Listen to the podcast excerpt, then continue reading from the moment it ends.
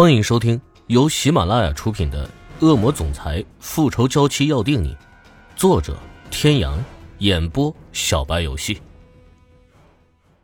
第一百二十七集。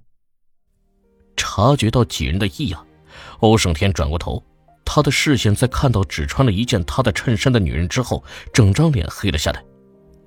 这个女人存心诱人犯罪吗？他今天早上起来的时候。这小女人还睡得跟猪一样，他想给她穿衣服，想来想又嫌麻烦，就随手给她套了一件自己的衬衫，用被单裹了，就这样一路抱着进了公司。若是池小雨知道自己就是被他这样带来公司的，估计能立马找个地洞钻进去。他现在全身上下只穿了一件宽大的男士衬衫，衣领扣子没有完全扣好，歪在一边，露出一侧精致的锁骨。他早上图省事，只给他穿了一条小内内。不过还好，他的衬衣全是纯手工定制，布料用的都是最好的材质，这才不至于被内里的春光泄露。否则，今天在这的一众男女的眼睛估计就要交代了。即便是如此，衬衫下摆还是遮不住他两条足以让人想入非非的美腿。该死的！听见他狠狠的咒骂声。所有人都忙不迭的低下了头，眼睛都不敢再乱瞄。不过，如果仔细看的话，不难发现他们的腿无一不在颤抖。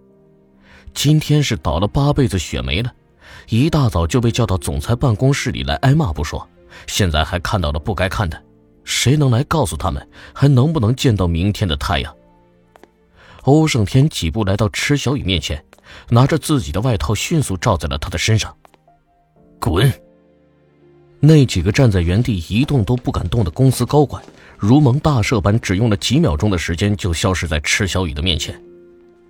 蠢女人，出来不知道穿衣服。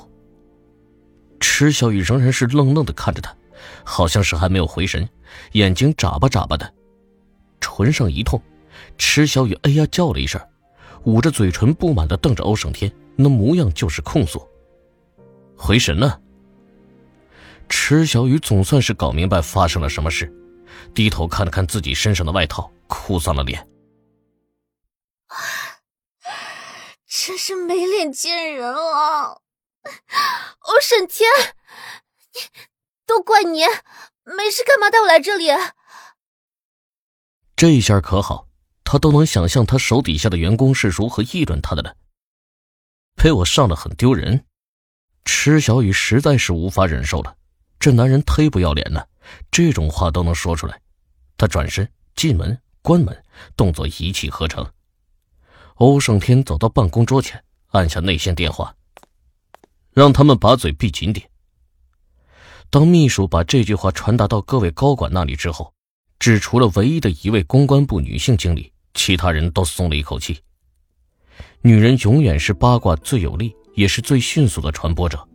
这位高管一回到自己的办公室，立刻就把这惊人的一幕散播了出去，而说到最后还不忘加一句：“千万不要告诉别人是我说的。”于是，一传十，十传百，传到最后就变成了总裁这块万年冰山终于有人不怕死的成功拿下，全体员工都应该撒花庆祝。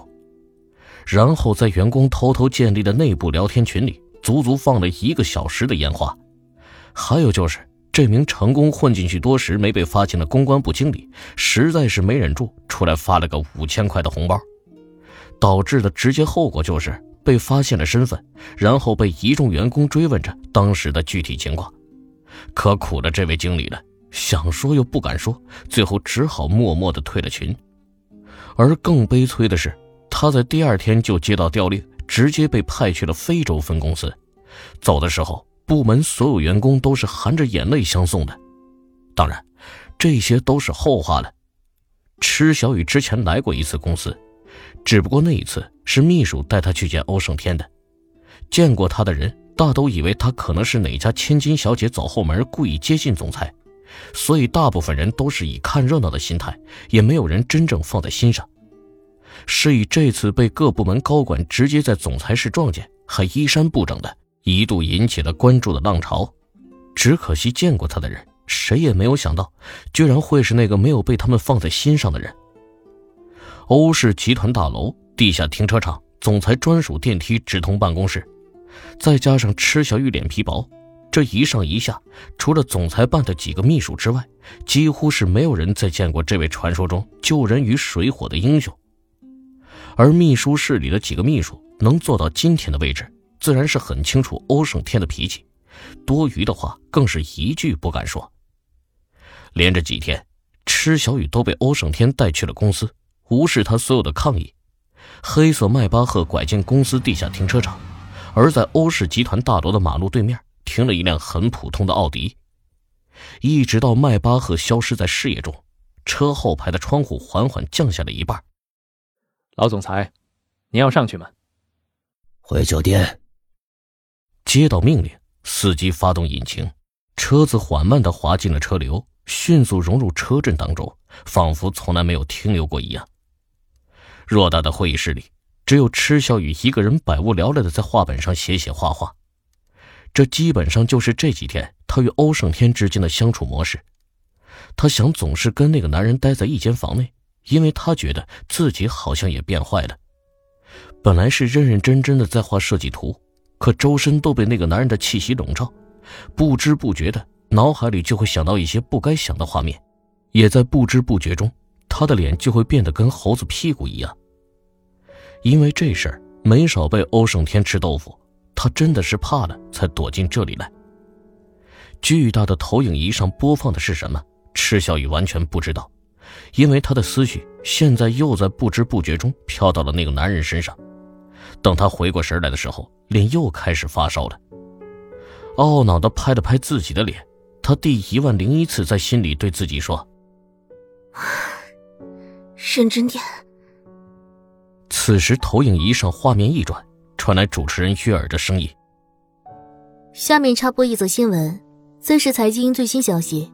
林氏集团继承人林宇哲已于今日午时十二时乘飞机抵达 Z 市。据悉，他此次回国的目的就是继任林氏集团总裁一职。稍后请看现场发回的报道。”听到林宇哲这三个字，池小雨拍脸的动作瞬间僵硬。他不可置信的抬起头，双眼死死的盯着投影仪。画面很快切换到机场，距离现在十二点已经过去差不多十分钟，差不多应该快出来了。VIP 贵宾通道出口处已经汇聚了大量的记者，为维持秩序，机场调集了多名保安人员。在出口安全距离之内，站着两个频频眺望的女人，其中一个池小雨并不陌生。自然就是金氏集团的大小姐金世琴，另外一个看起来是保养非常好的中年贵妇，毫无疑问是林宇哲的母亲李兰芝。被保安控制在外围的人群，在看到那个款步而来的俊雅身影之后，骚动了起来。而池小雨的目光，在接触到那抹既熟悉又陌生的身影之后，大眼迅速蒙上了一层水雾，还是记忆中的轮廓和眉眼，高挺的鼻梁。额前留着些许碎发，要说不同，那就是他的鼻梁上戴了一副金矿细边的眼镜，非但没有让人觉得突兀，反而为他增添了一抹儒雅的气质。各位听众朋友，本集到此结束，感谢您的收听。